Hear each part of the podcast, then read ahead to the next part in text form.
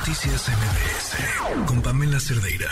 Bueno, pues ya les decía que les estoy hablando desde el futuro y, que estoy aquí en León y que la razón por la que siento que estoy en el futuro es porque estoy en el marco de la edición 2022 del Industrial Transformation México. ¿Pero qué es exactamente este evento. Le agradezco mucho a Azul Logazón, directora de Industrial Transformation México, que nos acompaña. ¿Cómo estás, Azul? Bienvenida. Muy bien, al contrario, muchísimas gracias a ustedes por estar con nosotros aquí desde la Industrial Transformation México, la feria de la industria 4.0 y como bien dices, del futuro. te lo juro, me encantó. ya ven una vuelta veloz eh, y le platicaba a la gente, métanse a mi, a mi TikTok, van a conocer al bartender que no te juzga, es un robot. Ya sé, estamos viendo aparatos que hacen unas maravillas y yo les vengo a hablar del que les sirve vino y cerveza, hasta ahora el vino. Eh, pero máquinas de impresión 3D, máquinas de impresión 3D que te imprimen cosas en metal, este, e, es una mirada a un infinito de posibilidades. ¿Cómo, ¿Cómo nace esto? ¿Quiénes vienen? ¿Quiénes están? ¿Por qué están aquí? Claro que sí. Pues bueno, eh, ITM 2022 es la cuarta edición que tenemos aquí en León, Guanajuato, y todo nace de la participación de México en la Hannover Messe, la feria de la industria 4.0, ahora sí como que las Olimpiadas de la tecnología, que se hace en Alemania año con año después de la Segunda Guerra Mundial, porque la intención era reactivar toda la economía.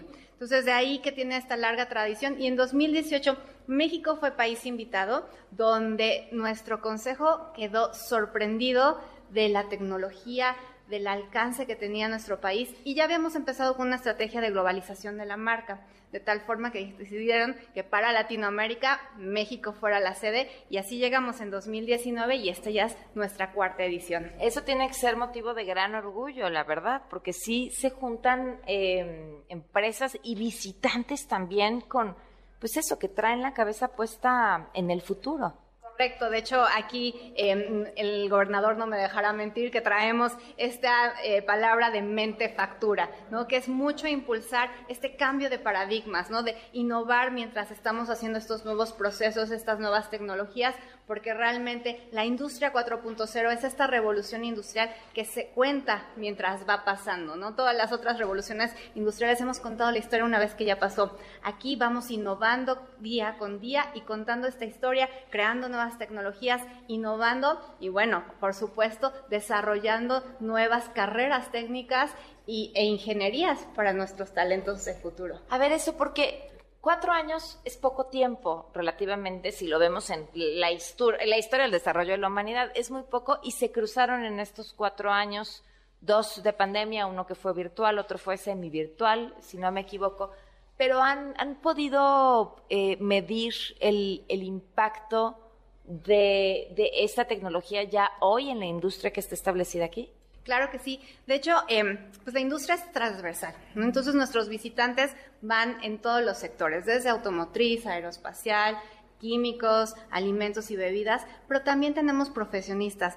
Hace un par de semanas platicábamos con, profesionistas del Estado, nos decían, pues visitamos en uno de los años la feria y nos acercamos a uno de los grandes líderes, pero nada más para platicar y salimos con una innovación que nos permite mejorar nuestros procesos y a un alcance de nuestros bolsillos. Y eso es algo muy importante, porque cuando pensamos en tecnología, pensamos en robots que, bueno, que van a ser imposibles de pagar o que incluso no nos sirven para nuestros procesos. Pero no es solo eso. Si bien la automatización de procesos lleva sensores, robots, también está la parte de digitalización, que es llevar un control que nos ayude a mejorar todos nuestros procesos. Y aquí es donde tenemos estas herramientas y tecnologías y de la mano de nuestros expositores pueden venir y platicar y entonces hacer estas soluciones a la medida, porque esa es la belleza de la tecnología eh, de Industria 4.0, que se puede adaptar a los procesos. Son como estos legos con los que vas jugando y los vas adaptando a lo que tú necesitas. Nos platicaba el de los robots que servía cafés, eh, esa parte, decía, bueno, este, este robot sirve cafés, pero,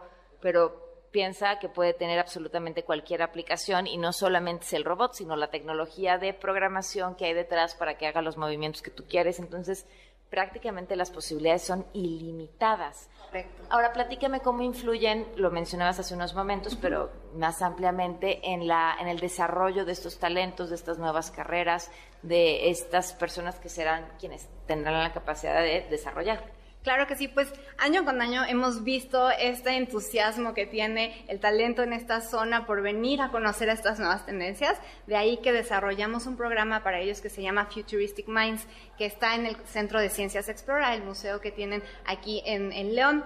Y ahí tenemos talleres y charlas ya de los líderes, pero enfocadas a los jóvenes, para que puedan ir viendo hacia dónde encaminar sus carreras, pero también hay prototipos con los que ellos pueden interactuar y entonces ahora sí ponerse de creativos y bueno, quién sabe, el próximo año tal vez ya regresan siendo una de las startups que presenten aquí. ¿Cómo pueden acceder, digo, muchas de las personas que nos están escuchando nos escuchan ahorita en la Ciudad de México, ¿cómo pueden acceder a estos programas?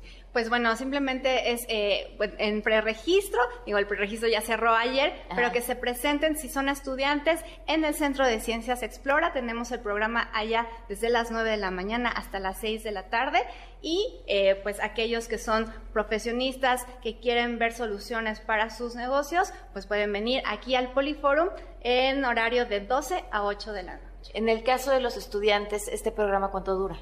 Eh, también son los tres días Los de la tres feria. días. Ah, pues o sea, ya tendrían que después registrarse para el próximo Para el año. próximo año, correcto. ¿Y estudiantes a partir de qué edad? Estamos eh, teniendo desde secundaria. Ok, pues de verdad felicidades por todo este proyecto, me parece genial, genial lo que están haciendo Azul. Eh, es, es, es verdaderamente un, un oasis, da así esperanza en este país. Correcto, esa es nuestra idea de que juntos podamos construir la industria del mañana y sobre todo derramar la economía para México, para ese bienestar que todos necesitamos. Así es, muchísimas gracias. No, al contrario, gracias a ustedes. Noticias MBS